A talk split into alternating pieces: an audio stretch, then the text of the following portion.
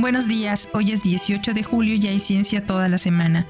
Hoy tenemos 22 historias de ciencia, una adivinanza regional y una conmemoración mundial. Pero antes, ¿quién dijo?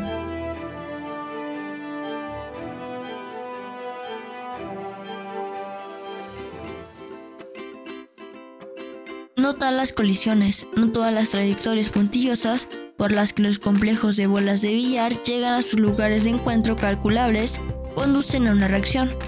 Los hombres y las mujeres no son tan diferentes de las moléculas como creen.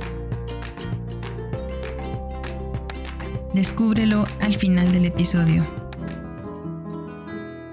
Adivinanza regional.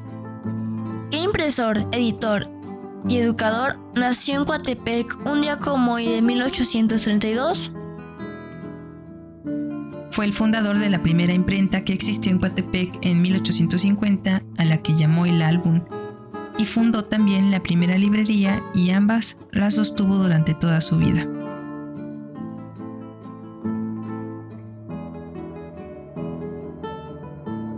Día Internacional de la Vaquita Marina. La vaquita marina o cochito, Pococena sinus, es una especie de cetáceo odontoceto de la familia Phocoenidae, una de las siete especies de marsopa. Mide alrededor de 150 centímetros de largo y pesa hasta 50 kilos. Tiene una distribución muy restringida. También es considerada una especie endémica de México en Baja California. Sus poblaciones han disminuido durante las pasadas décadas al punto de estar considerada en grave peligro de extinción. A finales del 2018 y a principios del 2019, se estimaba la existencia de entre 10 y 15 individuos.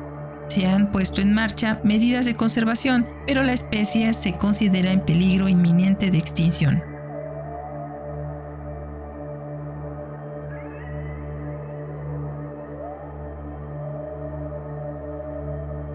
Historia de ciencia número 1. Ley de la elasticidad o ley de Hooke.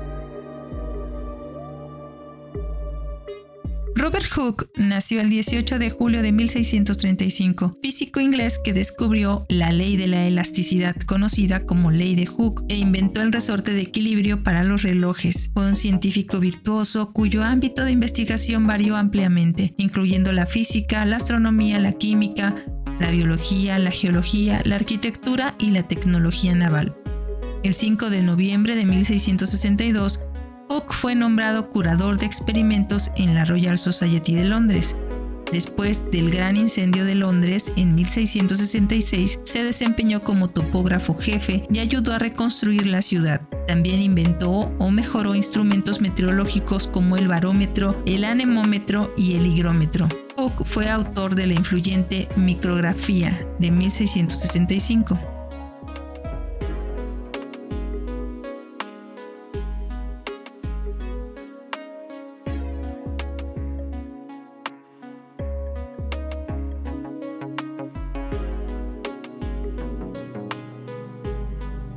Ciencia número 2. Padre de la historia natural inglesa. Gilbert White nació el 18 de julio de 1720, clérigo y naturalista inglés conocido como el padre de la historia natural inglesa.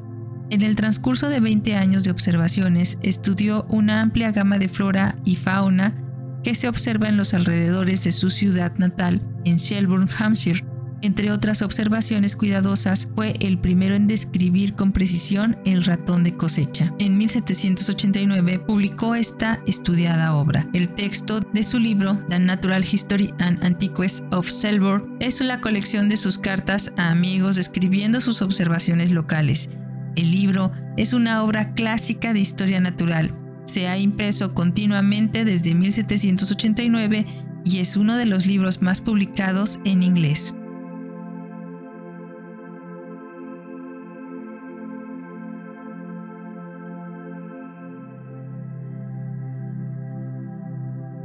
Historia de ciencia número 3. Desviación de la luz de las estrellas. Samuel Molyneux nació el 18 de julio de 1689, astrónomo británico y político que junto con el asistente James Bradley realizó mediciones de aberración, la desviación de la luz de las estrellas. Hicieron observaciones de la estrella Draconis con un telescopio vertical. A partir de 1725 tenían la prueba del movimiento de la Tierra dando soporte al modelo copernicano de que la Tierra gira alrededor del Sol. La estrella osciló con una excursión de 39 grados de arco entre su declinación más baja en mayo y su punto más alto de oscilación en septiembre. Tuvo la mala suerte de enfermarse en 1728 y al estar al cuidado del anatomista de la familia real, el doctor Nathaniel Andre, cuyas calificaciones eran las de un maestro de danza, Molineux murió poco después.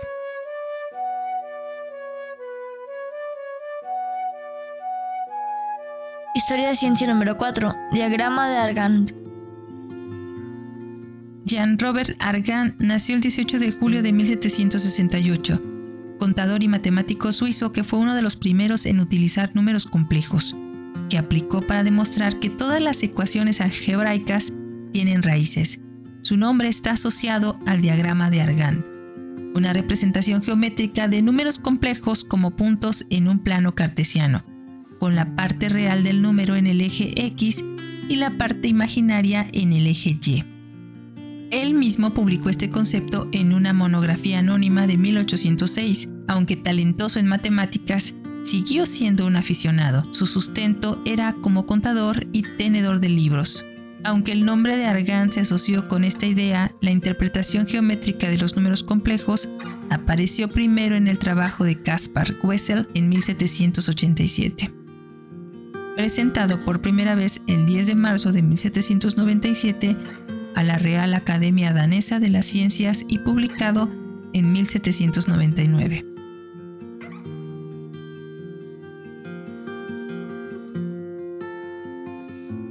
Historia de ciencia número 5. La razón de ser de la economía.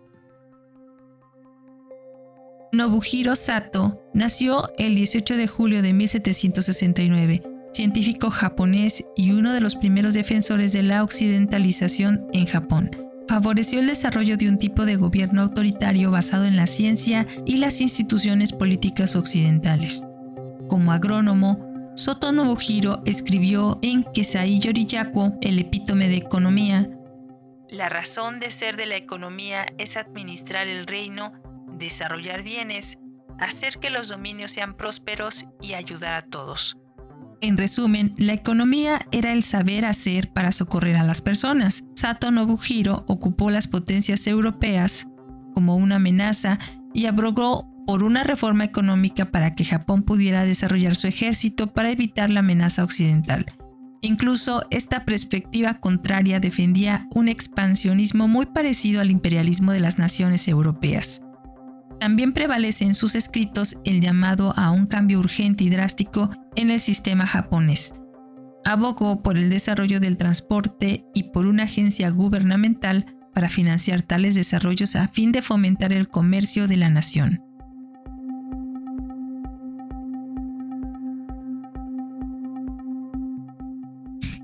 Ciencia número 6. Un cuatepecano preocupado por la educación.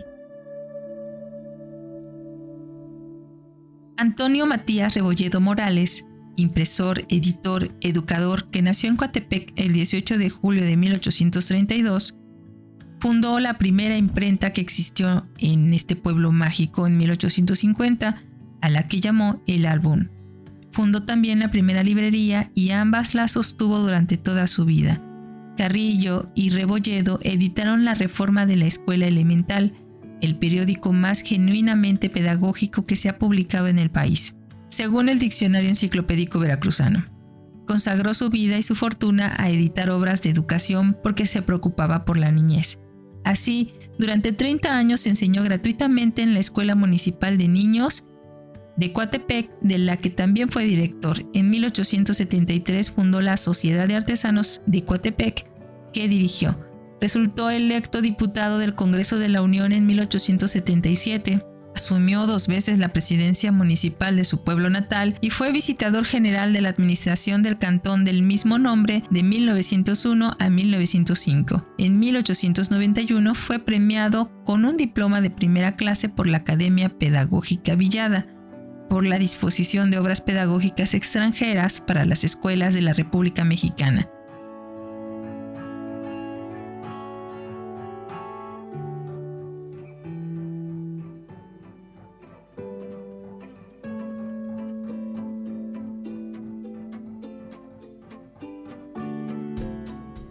Historia de ciencia número 7. La verdad es independiente del tiempo.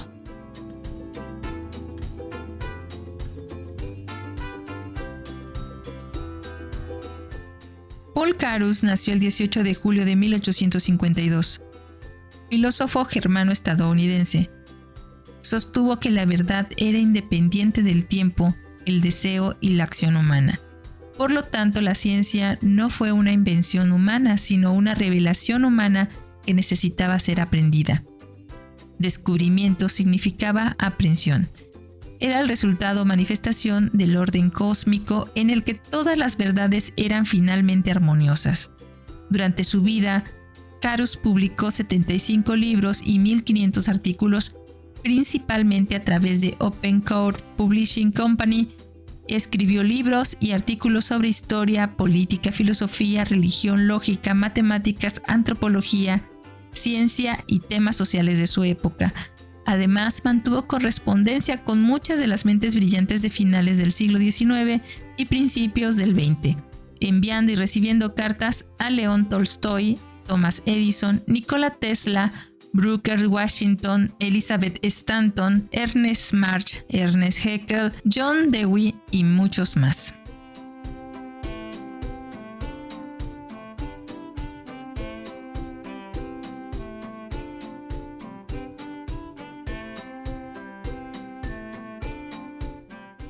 Historia de ciencia número 8. Radiación electromagnética.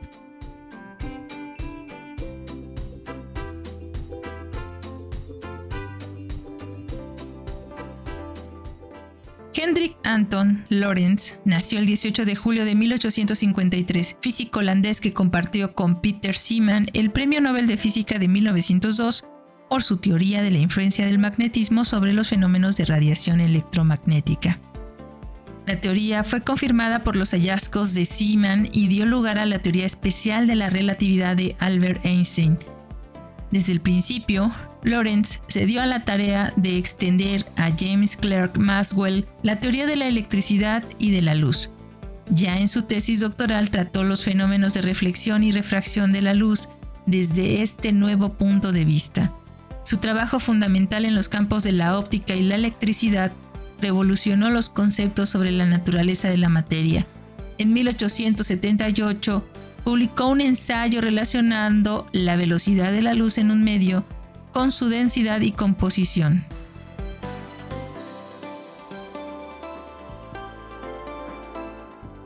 Historia de ciencia número 9. Primera serie de fotografías del eclipse solar.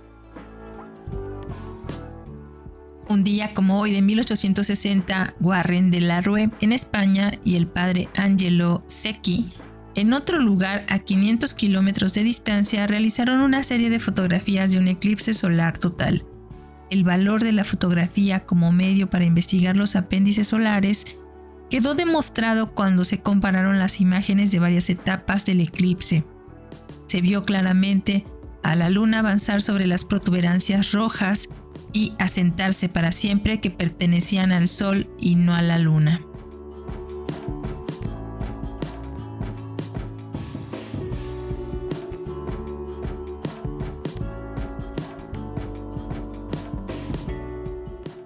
Historia de ciencia número 10. Mapas geológicos.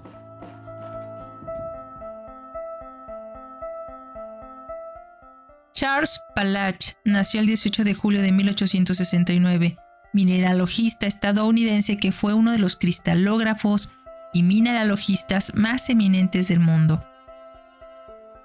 Vivió en un periodo de desarrollos revolucionarios en la ciencia mineralógica. En la Universidad de California Concluyó su doctorado en 1887 realizando el trabajo de campo para los primeros mapas geológicos de la península de San Francisco y el área de Berkeley. En 1895, mientras tomaba cursos de petrografía en Heidelberg, Víctor Goldschmidt le introdujo en la cristalografía morfológica. Palach se lanzó con entusiasmo al estudio de los cristales y sentó las bases para el trabajo que prosiguió vigorosamente durante los siguientes 55 años.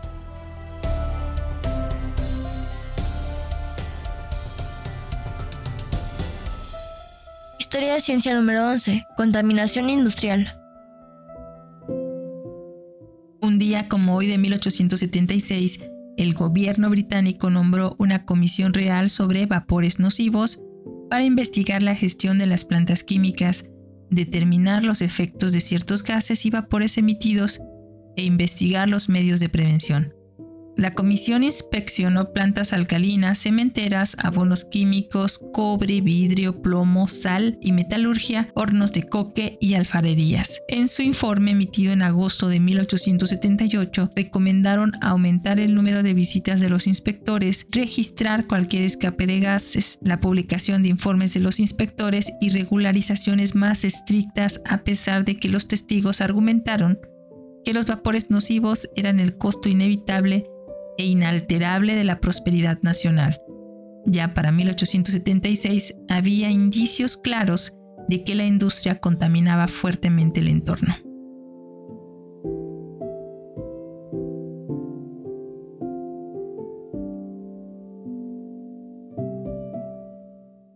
Historia de ciencia número 12. Distribución de Gombel.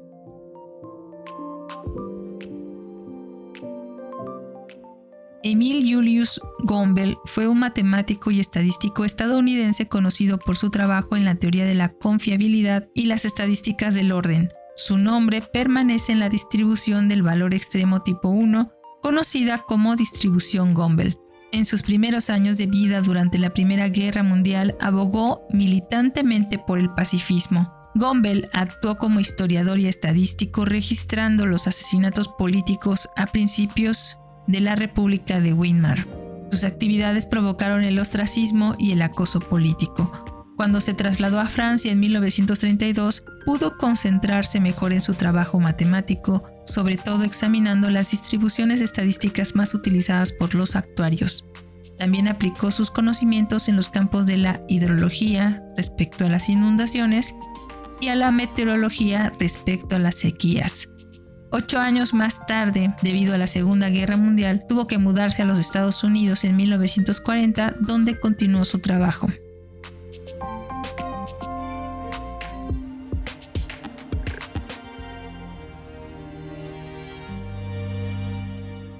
Historia de ciencia número 13. Explorando el Titanic.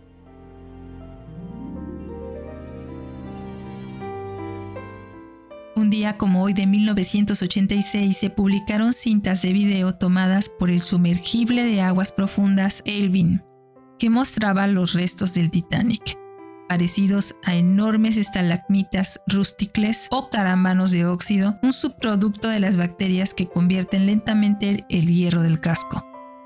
La colonia de bacterias comedoras de hierro prospera en el ambiente anaeróbico, es decir, donde no hay oxígeno, dentro de las rústicas multicapas huecas, mientras que en el exterior las capas porosas albergan bacterias dependientes del oxígeno. De esta manera, espeluznante, todavía hay vida en el Titanic mientras el barco se encuentra en las profundidades del fondo del océano.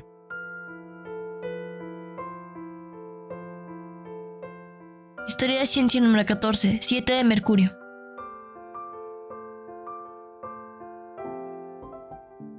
John Herschel Glenn Jr. nació el 18 de julio de 1921, astronauta y estadista estadounidense que fue el primer astronauta estadounidense en orbitar la Tierra, el 20 de febrero de 1962, realizando tres órbitas en unas cinco horas a bordo de la cápsula Friendship 7. Fue piloto de la Marina durante la Segunda Guerra Mundial. En 1957 era piloto de pruebas de aviones y estableció un récord de velocidad en 1957 al volar de Los Ángeles a Nueva York en menos de tres horas y media. En 1959, Glenn fue elegido como uno de los siete de Mercurio, el primer grupo de astronautas de la NASA. Otro fue Alan Shepard, quien fue el primero en realizar un vuelo de 5 minutos en el espacio suborbital el 5 de mayo de 1961. Glenn se retiró de la NASA en 1964. De 1974 a 1999 fue senador de su país por Ohio y en 1998 regresó al espacio a los 77 años, volando en el transbordador espacial Discovery.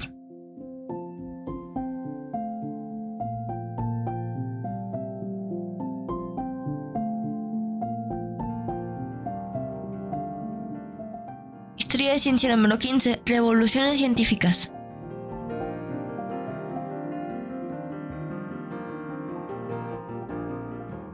Thomas Samuel Kuhn nació el 18 de julio de 1922, historiador y filósofo de la ciencia estadounidense, profesor en el MIT, conocido por su obra muy influyente, La estructura de las revoluciones científicas de 1962.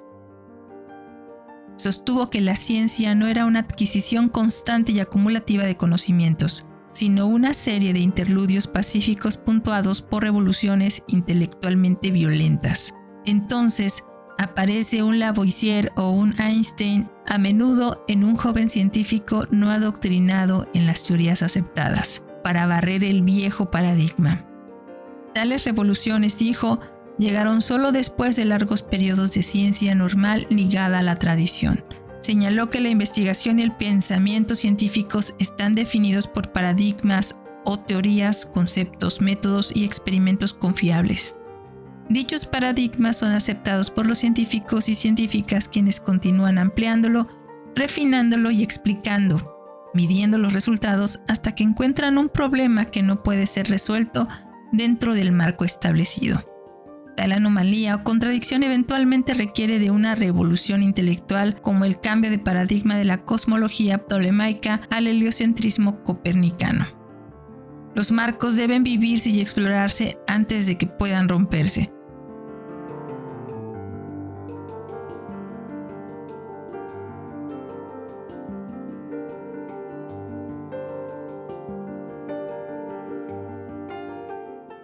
Historia de ciencia número 16. Setzales y Tzotziles. Carlo Antonio Castro Guevara, antropólogo, etnólogo y lingüista, nacido el 18 de julio de 1926 en Santa Ana, El Salvador. Investigó el léxico y la gramática del idioma Tzetzal. Ahí elaboró cartillas, textos prácticos, aplicó métodos de aprendizaje de las lenguas indígenas y del castellano para monolingües tetzales y tzotziles. Fue inspector de escuelas en los Altos de Chiapas, donde enseñó a los médicos el empleo de la lengua regional y publicó las guías de conversación y gramática. Fundó y sostuvo durante dos años la revista mensual Escoplalte Mexicolum en Setzal y español para los promotores culturales, los alumnos de las escuelas y la comunidad, y estampó la primera edición en esa lengua mayance del himno nacional mexicano, Yohilta Espamal Mexicolum, y trozos de la Constitución en 1958. Fue durante más de 40 años catedrático de la Universidad Veracruzana.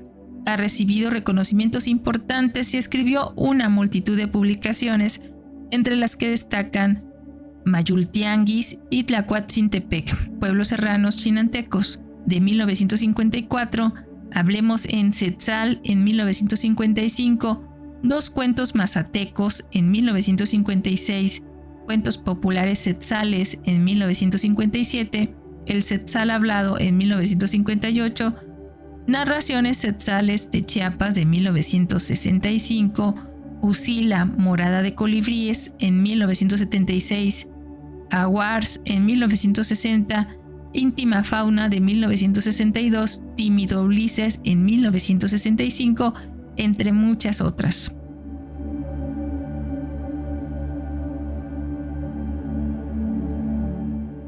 Historia de ciencia número 17. Reacciones químicas. Roald Hoffman nació el 18 de julio de 1937, químico estadounidense nacido en Polonia, correceptor junto con Fukui Kenichi de Japón del Premio Nobel de Química de 1981 por su investigación independiente sobre los mecanismos de las reacciones químicas. Su trabajo tiene como objetivo anticipar teóricamente el curso de las reacciones químicas. Se basa en la mecánica cuántica, la teoría cuyo punto de partida es que los bloques de construcción más pequeños de la materia puedan considerarse tanto partículas como ondas, que intenta explicar cómo se comportan los átomos. La interacción orbital y las reacciones de simetría entre moléculas o partes de moléculas son fundamentales para esta teoría de la conservación de la simetría orbital en las reacciones químicas.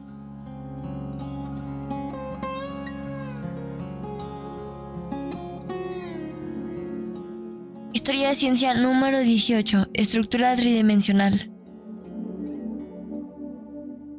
Hartmut Michael nació el 18 de julio de 1948, bioquímico alemán que junto con Johann Eisenhower y Robert Hoover recibió el Premio Nobel de Química en 1988 por su determinación de la estructura tridimensional de ciertas proteínas que son esenciales para la fotosíntesis. Son los primeros en lograr desentrañar todos los detalles de cómo se construye una proteína unida a la membrana, revelando la estructura de la molécula átomo por átomo. La proteína se extrae de una bacteria que, al igual que las plantas verdes y las algas, utiliza la energía luminosa del sol para construir sustancias orgánicas. Todo nuestro alimento tiene su origen en este proceso, que se llama fotosíntesis y que es condición para toda la vida en la Tierra.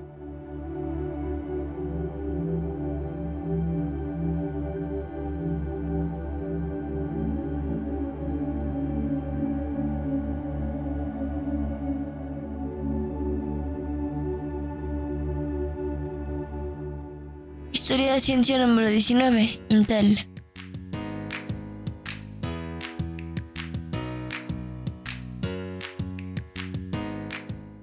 Un día como hoy de 1968, Andy Grove, Gordon Moore y Robert Noyce fundaron Intel Corporation, inventora del microchip, llamada originalmente como NM Electronics. El conocido nombre abreviado, basado en electrónica integrada, se adoptó más adelante en el año. En 1969 su primer producto fue un chip RAM, memoria de acceso aleatorio. En 1971 Intel lanzó su primer microprocesador, el 4004, para una calculadora. En 1974 introdujeron el microprocesador 8080 que se adoptó rápidamente en cientos de productos, incluidos semáforos, cajas registradoras y las primeras computadoras personales como el kit para aficionados Altair 8800 en 1975. Intel ha crecido hasta convertirse en el fabricante de chips de semiconductores más grande del mundo por sus ingresos.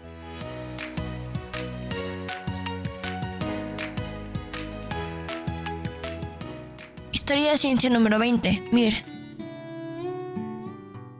Un día como hoy de 1990, la escotilla de la esclusa de aire de la Estación Espacial Soviética Mir no pudo ser cerrada por los cosmonautas que regresaban después de una caminata espacial de 7 horas para realizar una inspección exterior y reparaciones. La escotilla se dañó cuando fue empujada hacia atrás sobre sus bisagras por el aire residual que se escapó cuando se abrió la cubierta para comenzar la caminata espacial.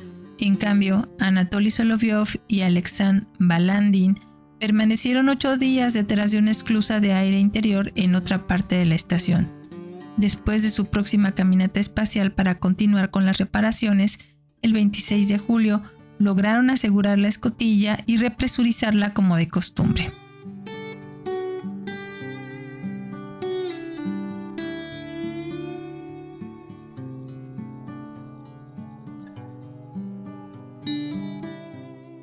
Ciencia número 21. Parto por inseminación artificial. Un día como hoy de 1994, Rosana de la Corte, una mujer italiana de 62 años, dio a luz a un niño sano, Ricardo. Su óvulo fue inseminado artificialmente por el esperma de su esposo, Mauro, de 63 años, en la clínica de fertilidad del Dr. Severino Antinori en Roma, Italia. Rosana de la Corte había perdido a su único hijo a los 17 años en un terrible accidente automovilístico. En repetidas ocasiones había tratado de adoptar otro hijo, pero era en vano. Estas fueron las razones por las cuales recurrió al procedimiento. Como reacción, se introdujeron restricciones en la legislatura italiana a raíz de una encíclica papal, Evangelium Vitae, que condenaba la fertilización in vitro y muchos otros procedimientos de fertilidad de alta tecnología. Vaya, vaya.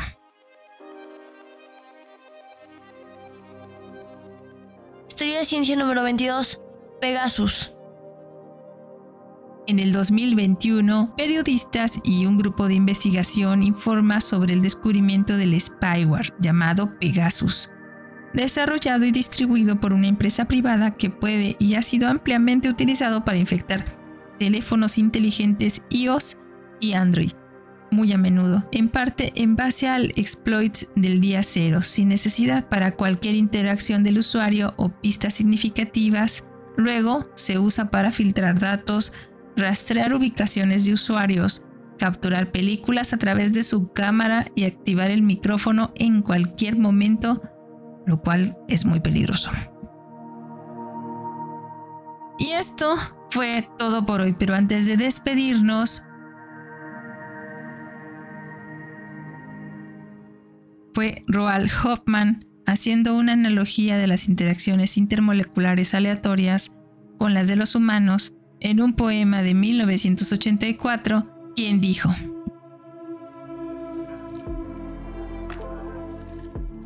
No todas las colisiones, no todas las trayectorias puntillosas por las que los complejos de bolas de billar llegan a sus lugares de encuentro calculables conducen a una reacción. Los hombres y las mujeres no son tan diferentes de las moléculas como creen.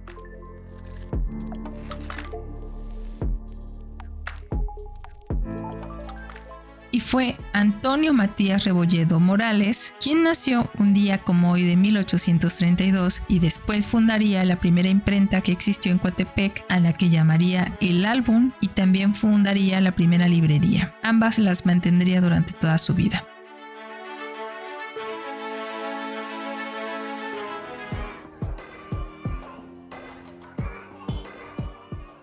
Muchas gracias por escucharnos. Recuerda que si quieres contactarnos, colaborar o requieres las fuentes de la información, por favor no dudes en escribirnos. Nos encuentras como Cucharaditas de Ciencia en Instagram, Twitter, Facebook, TikTok y en cucharaditasdeciencia.com.mx o directamente cucharaditasdeciencia.gmail.com y puedes escucharnos en Spotify, Anchor, Apple y Google Podcast. Desde nuestra cabina de grabación en el corazón de Jalapa, Cruz, México, te abrazamos con afecto. Disfruta el día.